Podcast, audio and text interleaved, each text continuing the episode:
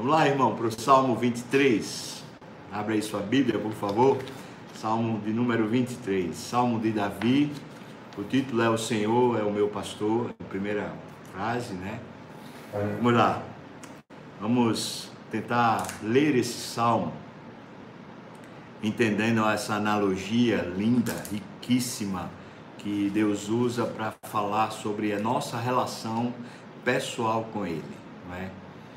O Senhor é o meu pastor, nada me faltará.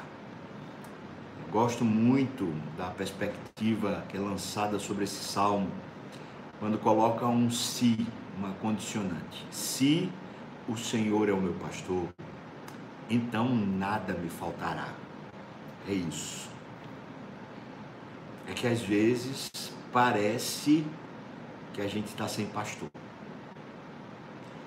Parece que o pastor somos nós, nós mesmos. É quem estamos pastoreando a nossa vida. Isso é uma mentira, é uma falácia.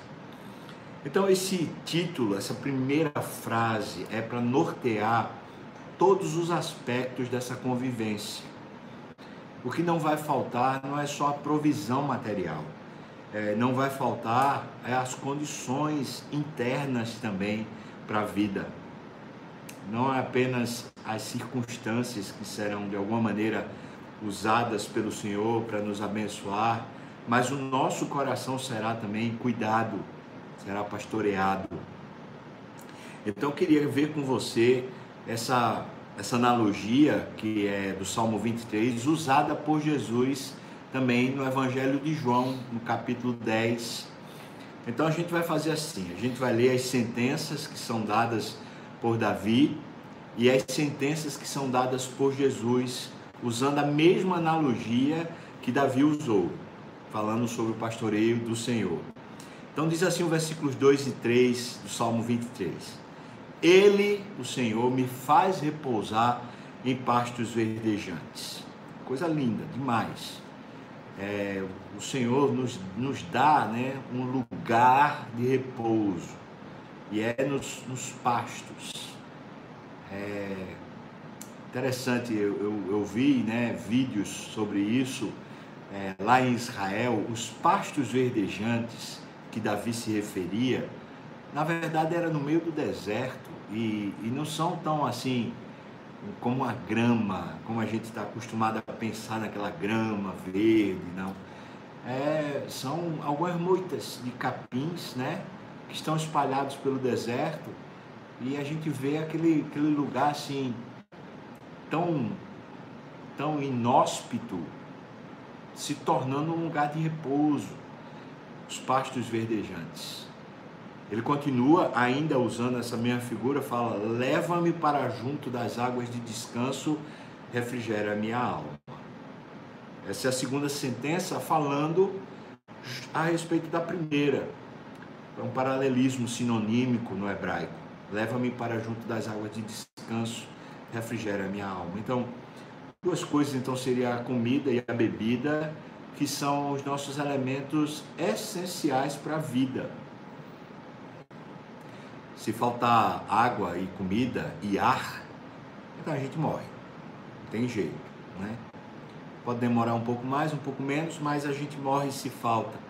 Então ele está dizendo que ele mantém, ele sustenta as condições essenciais da nossa vida. E ele continua falando: guia-me pelas veredas da justiça por amor do teu nome. Veja, está falando que ele me leva para repousar nos pastos, ele me leva para as águas de descanso, ele me leva pelas veredas de justiça. Ou seja, o caminho pelo qual a gente consegue ter essa paz, essa harmonia com a vida, é quando Deus nos está conduzindo por veredas, por caminhos que são as caminhas de, justi de justiça. E Ele faz isso para cuidar de nós por amor ao nome dEle. Então, ser guiado pelo Senhor é que nos leva a shalom. Shalom é essa paz, essa abundante paz essa tranquilidade da, dos pastos verdes, essa tranquilidade das águas tranquilas, essa tranquilidade de ser guiado. é por meio do, do, do guiar do Senhor. Lá em João 10, versículos 1 a 5, nós encontramos Jesus falando assim. Ele, veja o que ele diz. Eu vou tentar ser o mais claro possível. Se alguém pula ou arromba o aprisco das ovelhas, em vez de passar pela porta, não é para fazer boa coisa, é um ladrão de ovelhas. O pastor, é a figura de Jesus, né? O pastor passa pela porta. O porteiro abre a porta para ele e as ovelhas reconhecem a sua voz. Na analogia, então, Jesus está dizendo assim: olha, quando, quando a gente, para ser cuidado, que existe um arrombamento e não essa coisa da docilidade de Deus, então está acontecendo alguma coisa errada. Né? Quando o que a gente está se alimentando gera na gente ainda mais desconforto, mais preocupação e ansiedade, então quem está guiando a gente é um mercenário, não é um pastor. Porque a voz do pastor a gente reconhece, ele está falando isso. Ele diz: o porteiro abre a porta, Deus conduz a gente por ele. O pastor fala e as ovelhas reconhecem a voz. Diz aqui, ele chama as ovelhas pelo nome e é o guia deles. Quando estão fora do aprisco, o aprisco, você sabe, é um curralzinho que as ovelhas ficavam guardadas à noite, durante o período da noite. Mas durante o dia elas precisavam ser levadas aos verdes pastos e as águas tranquilas. Então está dizendo que o pastor entra no aprisco delas e chama elas pelo nome. Eu vi essa figura acontecendo lá em Israel. E eu achei a coisa assim mais linda do mundo. Que coisa linda. Eu vi um pastor, as ovelhas estavam pastando, e eu vi o pastor quando ele começou a, a sair assim um pouquinho para longe das ovelhas, e ele virou para as ovelhas e começou a, a, dizer lá umas palavras que eu não entendia nada que ele estava falando, ele falando em hebraico. E ele falava bem alto, e as ovelhas começaram a, a, a tirar os olhos do pasto, começou a olhar para ele. Quando elas começaram a olhar para ele, ele simplesmente se virou e começou a andar, começou a seguir. E as ovelhas todas começaram a seguir. E foi juntando aquele rebanhozinho assim e ficando tudo atrás dele. Aquelas ah, ovelhas, aquele amontoado de ovelhas. E de repente os cachorros, né, os, os cachorros de guarda, os cachorros de pastoreio, eles se puseram atrás das ovelhas. E lá vai o pastor guiando as suas ovelhas, chamando elas pelo nome e elas seguindo, né? elas não seguem a voz de um estranho, Jesus fala. Vão se dispersar, porque não estão acostumadas com essa voz. Queria que você pensasse que tipo de voz você tem ouvido. Porque para ser levado para os verdes pastos e para ser levado para as águas tranquilas, veja que são duas coisas distintas. Eu acho que aquele pastor lá de Israel, ele estava tirando elas do pasto naquela hora para levar elas para as águas, né? E ambos têm paz. Para ser conduzido, você precisa ouvir a voz do pastor. Não pode ouvir outra voz. Como é que a gente reconhece a voz de Jesus? Vou dizer para você. A única maneira da gente reconhecer a voz do nosso supremo pastor é quando a gente ouve a palavra de Deus.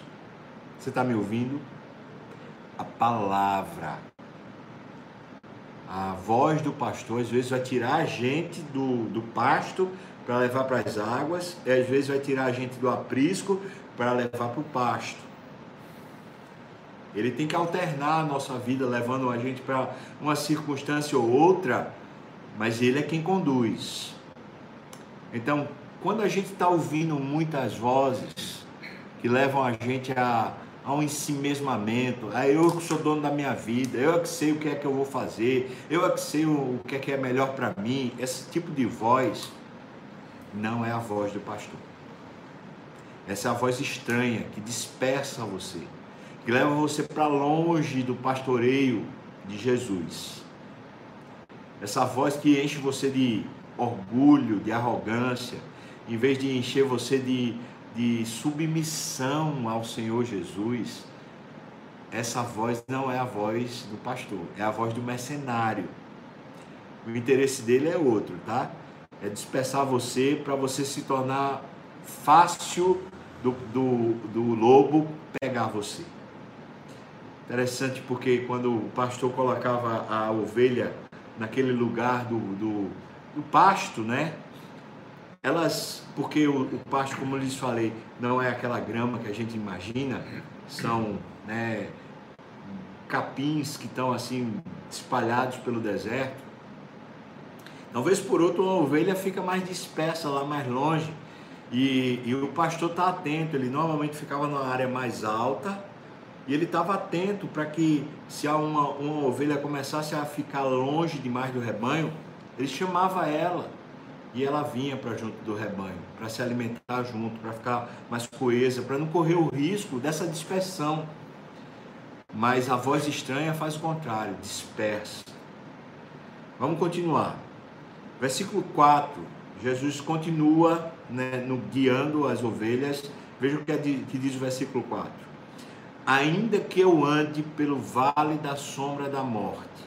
Se é Ele que está guiando a gente, às vezes Ele vai ter que guiar a gente por um lugar perigoso e por um lugar que o lugar, as circunstâncias já gera intranquilidade, já gera desconforto.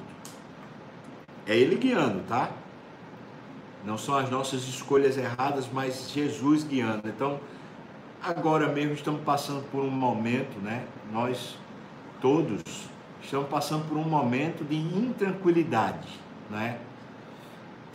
Fica evidente o nosso medo, né? porque existe morte rondando a terra. Sempre existe, mas agora ficou mais evidente. Então, ainda que eu, vale, eu ande pelo vale da sombra da morte, ele diz: Eu aqui não temerei mal nenhum, porque tu estás comigo. É, é muito legal isso. Ou seja, o, o fator de não ter medo não é porque as circunstâncias se tornaram favoráveis, mas é porque existe uma presença que garante uma presença garantidora, né? Ela sustenta. Ele está comigo. Onde é que a ovelha sente a presença do pastor de forma real? A voz, mas depois ele diz aqui: O teu bordão e o teu cajado me consolam. Ou seja, a ovelha sente a presença efetiva do pastor quando ele está com a, os seus suas ferramentas na mão. E aqui são duas ferramentas distintas: o bordão e o cajado. O bordão é para afugentar os perigos. Quando passava por um vale, por esse lugar da sombra da morte, queria dizer que havia duas coisas possíveis. Uma era um penhasco onde as ovelhas podiam cair do barranco abaixo e morrer a segunda era porque podia ser um lugar onde havia, sempre haveria, animais de emboscada, lobos, é, leões, ursos, ou seja, animais que colocariam as ovelhas em risco. Então, onde é que a ovelha se sentia amparada pelo pastor? Era quando ele usava o cajado, ou seja, ela começava a, a cair no destiladeiro ou andar muito próximo da borda. Então, o pastor pegava o seu cajado e puxava a ovelha. O, o cajado do pastor, ela, ela tem a, aquela curva em cima. Você lembra disso? Ele puxava a ovelha. Opa, a ovelha saía do, do risco, ela estava sendo pastoreada. Aquilo era abrupto, né? Você já deve ter visto aquela imagem da, da ovelha caiu, né? E o pastor está lá com o seu cajado puxando ela, ele puxa pelo pescoço para de volta para o caminho, para ela não se perverter, não se perder, não ficar correndo risco de ser ou comida ou morta porque ficou longe do rebanho. Trazendo coesão. Então, ela, ela se sentia, ela sentia a presença do pastor, pela voz do pastor, mas segundo pelo cajado. Quando ela estava perto de cair ou estava caindo, ele puxava ela e esse puxa, puxão né, esse puxavan que, que o pastor dá é forte e é doído. Eu, eu conheço a história de que, por causa disso, às vezes uma, uma ovelha que tem uma tendência né, de, de sempre inclinar para um lado, quase que saindo do rebanho. Então o pastor pegava e com seu cajado ele pá, batia na patinha, na patinha da, da ovelha, batia forte para ela ficar bem dolorida e mancando. E, e, muitas vezes ela ficava tão dolorida que ele tinha que colocar ela nas costas, porque aquilo era para ela não continuar mais pendendo para um lado. É a figura que está sendo usada aqui. O perigo da morte é o perigo do desvio ou o perigo de um inimigo, né? Do, do, do lobo, do, do leão, né? Começar a roubar as ovelhas. Então, ele usa ou o cajado ou o bordão. E o bordão é uma, uma vara, né? Que é para bater, para ferir, que é contra o inimigo. Então são dois perigos aqui. Um perigo da gente mesmo é, começar, por causa das nossas inclinações naturais, das nossas tendências naturais, se desviar. E aí, pá, a voz do pastor, né? A palavra do Senhor vai puxa a gente e isso às vezes fere, mas é puxando de volta para você não morrer. E o outro é contra os, os inimigos do rebanho, né? O, o lobo, o, ou seja, os falsos ensinos, pessoas que são aproveitadoras, pessoas que são muitas vezes usadas pelo diabo para fazer a gente perder a fé, tirar a gente da igreja, tirar a gente do rebanho de Deus.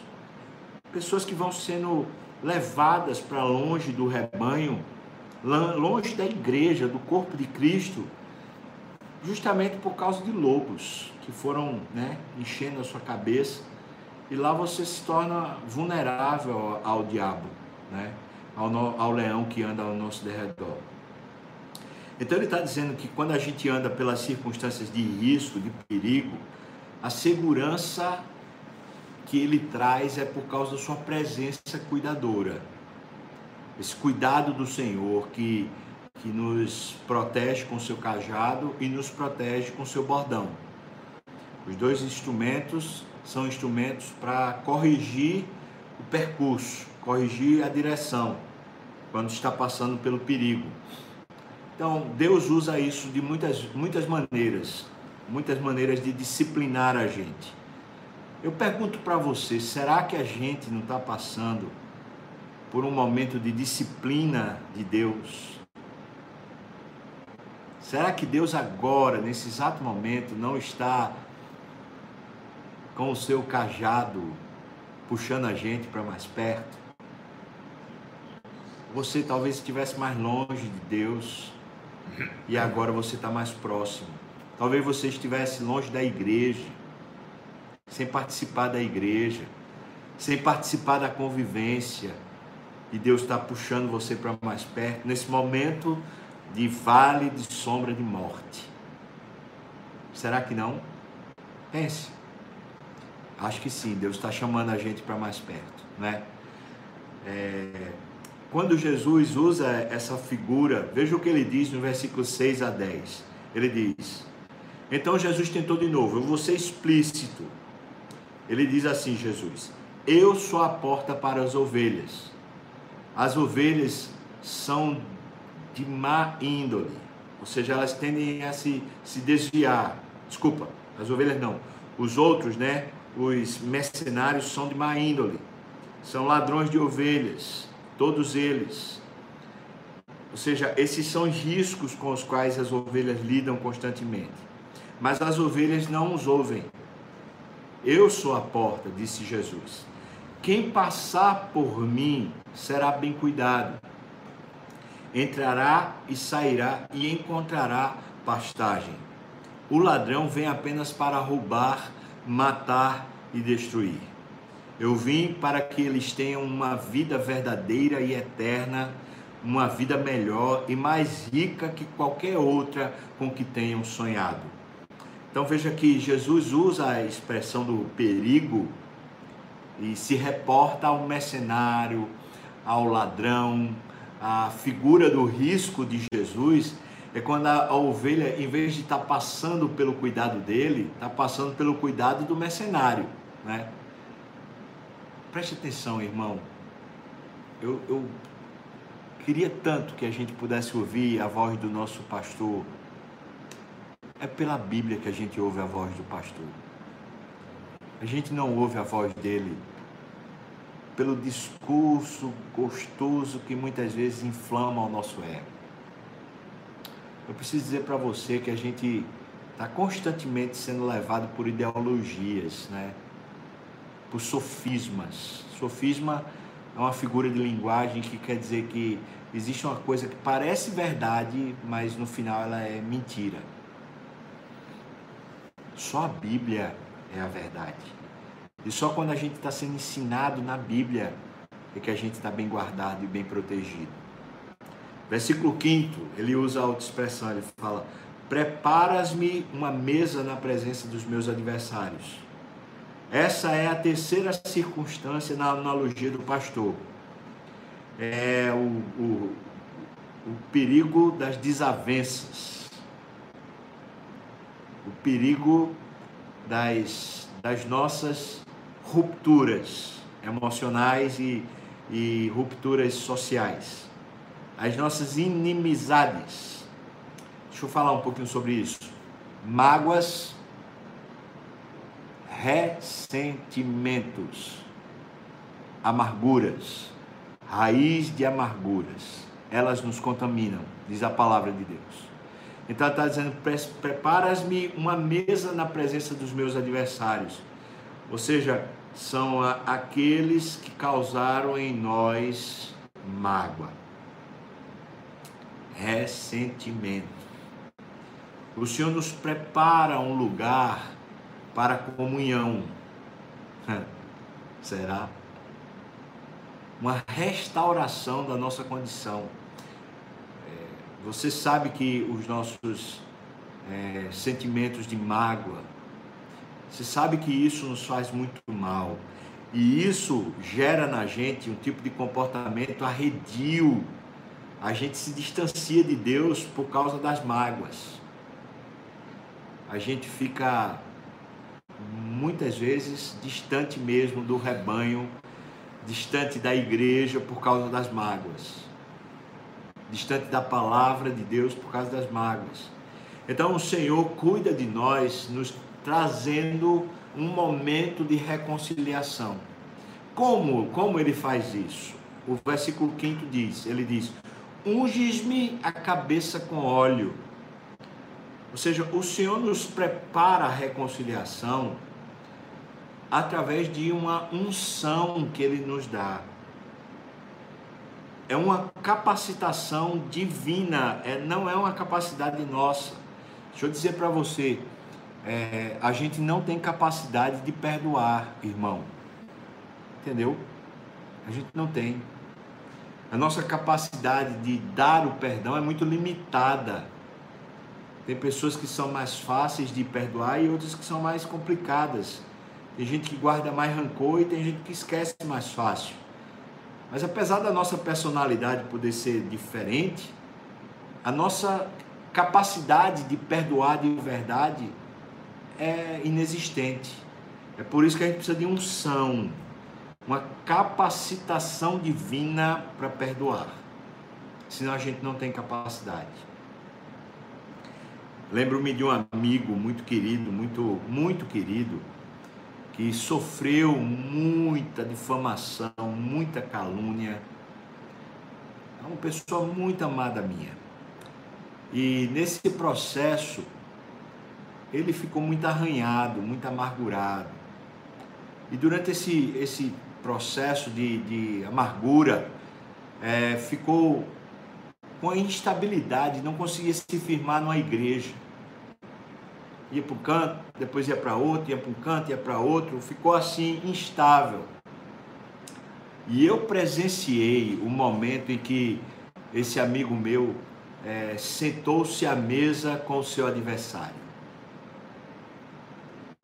E foi, foi lindo porque o adversário que tinha causado tanto mal, tanto mal, falou para ele assim: Olha, eu queria lhe pedir perdão. Eu estava fazendo errado. Eu fui autoritário, eu fui insensível. E esse amigo meu, eu lembro bem, ele falou: faz muito tempo que eu venho orando, pedindo para lhe perdoar. ele estava pedindo um são para perdoar. E com os olhos assim marejados, cheio de lágrima, ele falou assim: Eu lhe perdoo. Eu vi os dois se levantando e se abraçando. Aquilo já durava mais de 10 anos. O Senhor prepara uma mesa, um lugar, na linguagem hebraica é a mesa é o lugar da comunhão, né? Da intimidade. Então, o Senhor prepara o lugar da comunhão para a gente quando Ele nos unge. Deus está preparando isso para você. Então, por favor, não deixa o sentimento de, de amargura dominar a sua vida. A raiz de amargura provoca muitos males, diz a Bíblia. Peça a Deus unção, peça. Porque Ele quer guiar você nessa restauração. Se você faltou com alguém, foi injusto, né? Às vezes a gente é injusto com a esposa ou com o marido, insensível, iracundo, autoritário. Peça perdão, vá lá e peça perdão. Peça unção para Deus lhe sensibilizar e você poder reconhecer seu erro e pedir perdão. Mas se você foi quem sofreu a falta, em vez de você ficar se comiserando, né? se dizendo, ah, coitado de mim, sou injusti só injustiça, ah, ninguém me dá valor, não fica com esse sentimento, isso é uma miséria, isso não é o pastoreio de Deus. Pelo contrário, muda isso e diz, Senhor, me dê unção para eu perdoar. Me dê a capacidade de perdoar. Unges minha cabeça com óleo. E aí ele diz: O meu cálice transborda. A ideia de cálice nas Escrituras sempre é quando eles brindam um pacto, uma aliança nova. E o cálice da aliança é o cálice de Jesus, ou seja, é quando duas pessoas que estavam no estado de inimizade, elas reatam seus laços por causa da, da salvação de Jesus. Porque houve uma intervenção no coração de ambas, por meio de Jesus, para que houvesse de novo uma relação. Isso é lindo. É Jesus salvando ambos das suas tristezas, dos seus ressentimentos. Veja como Jesus conta isso no, em João 10, versículos de 11 a 16. Ele diz: Eu sou o bom pastor. O bom pastor dá a vida pelas ovelhas, ou seja, ele é quem vai resgatar a gente desses, dessas rupturas. Como ele resgata? Quando ele nos salva morrendo o nosso pecado, morrendo pelo nosso pecado. Porque seja quem faltou conosco, fazendo mal, ele precisa de resgate para reconhecer o mal que fez. Ou seja, nós que sofremos alguma alguma maldade, né? Precisamos de resgate para que a gente não fique na autocomiseração. Então, o nosso pastor dá a vida por nós. Continua. Um mercenário que não é pastor, a quem não pertence as ovelhas, ele vê vir o lobo e abandona as ovelhas e foge. Então o lobo as arrebata e dispersa. Hum. É aquele quadro que a gente já falou anteriormente. E aqui nesse caso, da mágoa, ressentimento, pode ser um lobo que, que rouba a gente do rebanho. Está acontecendo com você? Tira você da vida da igreja, da vida com Deus, por causa das mágoas, do ressentimento. Peça a Deus unção. Continua. Ele diz: Eu sou o bom pastor, Jesus. Eu conheço as minhas ovelhas e elas me conhecem a mim. Você conhece Jesus? Então ele diz: Assim como o Pai me conhece a mim, eu conheço o Pai e dou a minha vida pelas ovelhas. Ainda tem outras ovelhas que não são deste aprisco. A mim me convém conduzi-las. Elas ouvirão a minha voz, então haverá um rebanho e haverá um pastor. Ou seja, algumas das nossas crises, né, rupturas, é porque pessoas que não conhecem a Deus nos feriram. E como elas vão ser ungidas por Deus, ou como elas vão entrar em aliança com Deus, se elas não forem salvas? Jesus diz: Eu tenho ovelhas que ainda não estão no nosso aprisco, mas eu vou resgatá-las e eu vou torná-las um, um rebanho só. Então haverá essa unidade. O que eu posso dizer para você é que a gente deve orar pelos nossos inimigos. Amém, irmão? Para que o Senhor as resgate. Para que as pessoas que nos fizeram mal, elas sejam alvos do amor de Deus, em vez de serem alvos da nossa ira, da nossa vingança. Às vezes a gente alimenta um sentimento de vingança, ainda que a gente não queira fazer mal. Mas aquele sentimento de que ah, eu, eu preciso ser que a justiça alcance e de, destrua a pessoa, de alguma maneira. Ah, que o Senhor tenha misericórdia, porque a mesa que é preparada para nós é para a gente tomar um cálice junto, para a gente brindar uma aliança. E a aliança é a aliança de Jesus, não a nossa aliança. Tá bom? Sendo assim, a gente chega no versículo 6. Lembra a figura que eu lhe falei no começo? A figura que diz que é, quando o pastor chama as ovelhas, então dois cachorros ficam no fundo das ovelhas, né, no final do rebanho, protegendo as ovelhas. Essa figura está aqui. Quem usa essa analogia, é, quem explica essa analogia é Eugene Peterson. Né? Ele fala assim: que a bondade e misericórdia são os dois cachorros que estão atrás do rebanho protegendo elas. Então diz assim: bondade e misericórdia certamente me seguirão todos os dias da minha vida.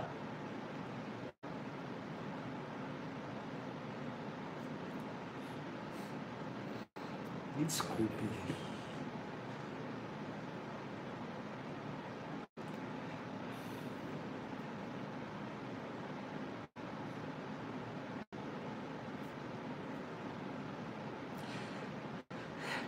Deus lindo é esse, né, irmãos?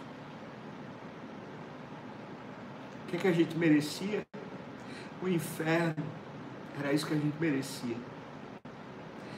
Mas é bondade e misericórdia que vem atrás de nós, protegendo a gente todos os dias, todos os dias da nossa vida. É bondade e misericórdia que vem para nós todos os dias.